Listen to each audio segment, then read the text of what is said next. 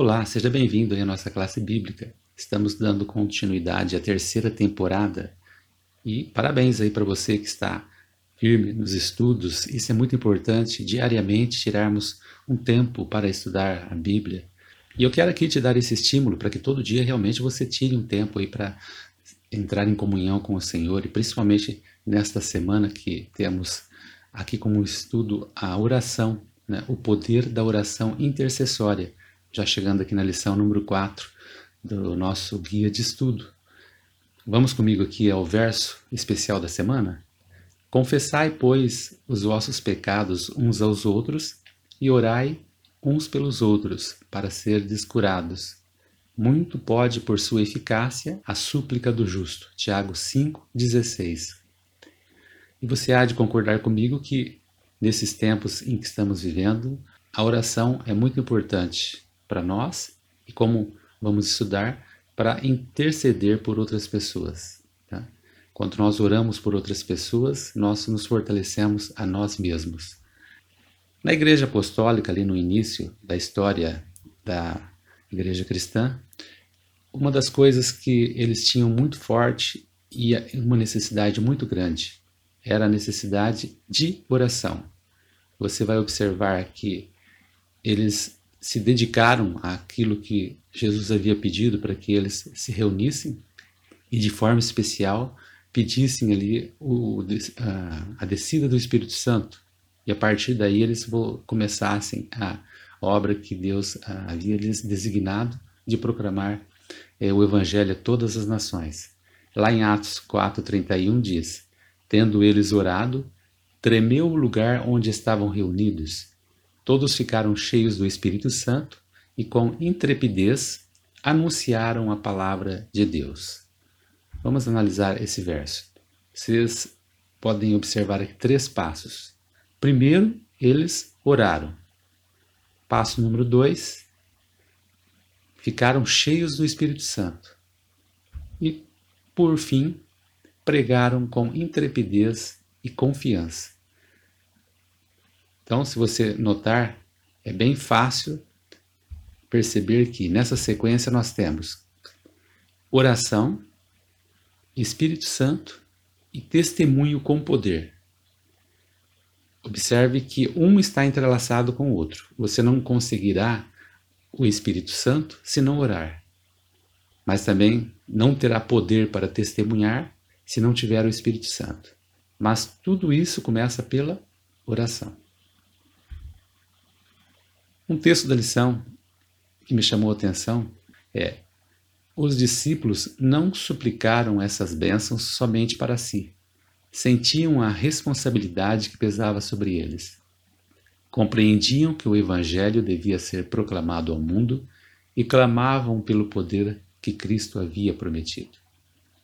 Se você notou, eles não ficaram ali inertes, parados, sem uma ação proativa. Primeiro, eles suplicaram a benção. Suplicar é um verbo que denota algo mais do que apenas pedir. Suplicaram a benção, mas note que não somente para si. Eles sentiram essa responsabilidade que pesava sobre eles, eles compreenderam que o evangelho devia ser proclamado, né? Aquele pedido de Cristo, eles assumiram esse pedido para si, cada um deles, e de que Jesus só haveria de retornar se eles cumprissem esse pedido. Quero agora fazer para você uma pergunta de cunho bem pessoal, para você refletir consigo mesmo. Em algum momento você já sentiu também essa responsabilidade de pregar a palavra, de passar para as outras pessoas? Primeiro, se você não sentiu ainda, não se preocupe. Comece pelo nosso primeiro passo da semana, oração. Ore para que Deus te dê esse desejo. Assim como os discípulos sentiram aquela necessidade porque eles estiveram com Cristo, primeiramente você deve ir a Cristo também. Indo a Cristo, ele te dará essa esse sentimento de necessidade. Observe esse verso lá de Tiago, capítulo 1, verso 5. E se alguém de vós tem falta de sabedoria, peça a Deus, que a todos dá liberalmente, e não lança em rosto, e ser-lhe-á dada. Note que a promessa de Tiago aqui ela é bem clara. Se você não tem sabedoria ainda para pôr em prática aquilo que você está aprendendo, peça a Deus. Tá? Ele vai te dar essa sabedoria e você terá condição então de começar a caminhar nessa vida cristã. E o último verso de hoje, 1 João 5,14. E esta é a confiança que temos nele, que se pedirmos alguma coisa, segundo a sua vontade, ele nos ouve. Então, observe.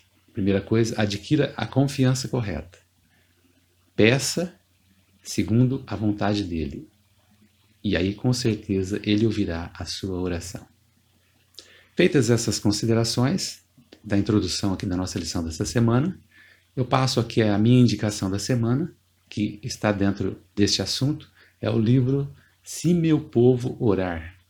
É um pequeno livro que traz uma indagação muito importante e um questionamento. Observe que o que aconteceria se todos nós seguíssemos o conselho lá de 2 Crônicas 7,17, que diz que se meu povo se humilhar, se orar, eu ouvirei as preces.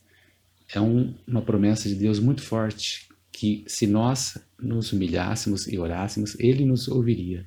E esse livro responde é, essa questão, procura responder essa questão ali com Randy Maxwell, e eu convido você aí, se você não tem esse, essa obra ainda, adquirir ali na Casa Publicadora Brasileira. Se meu povo orar.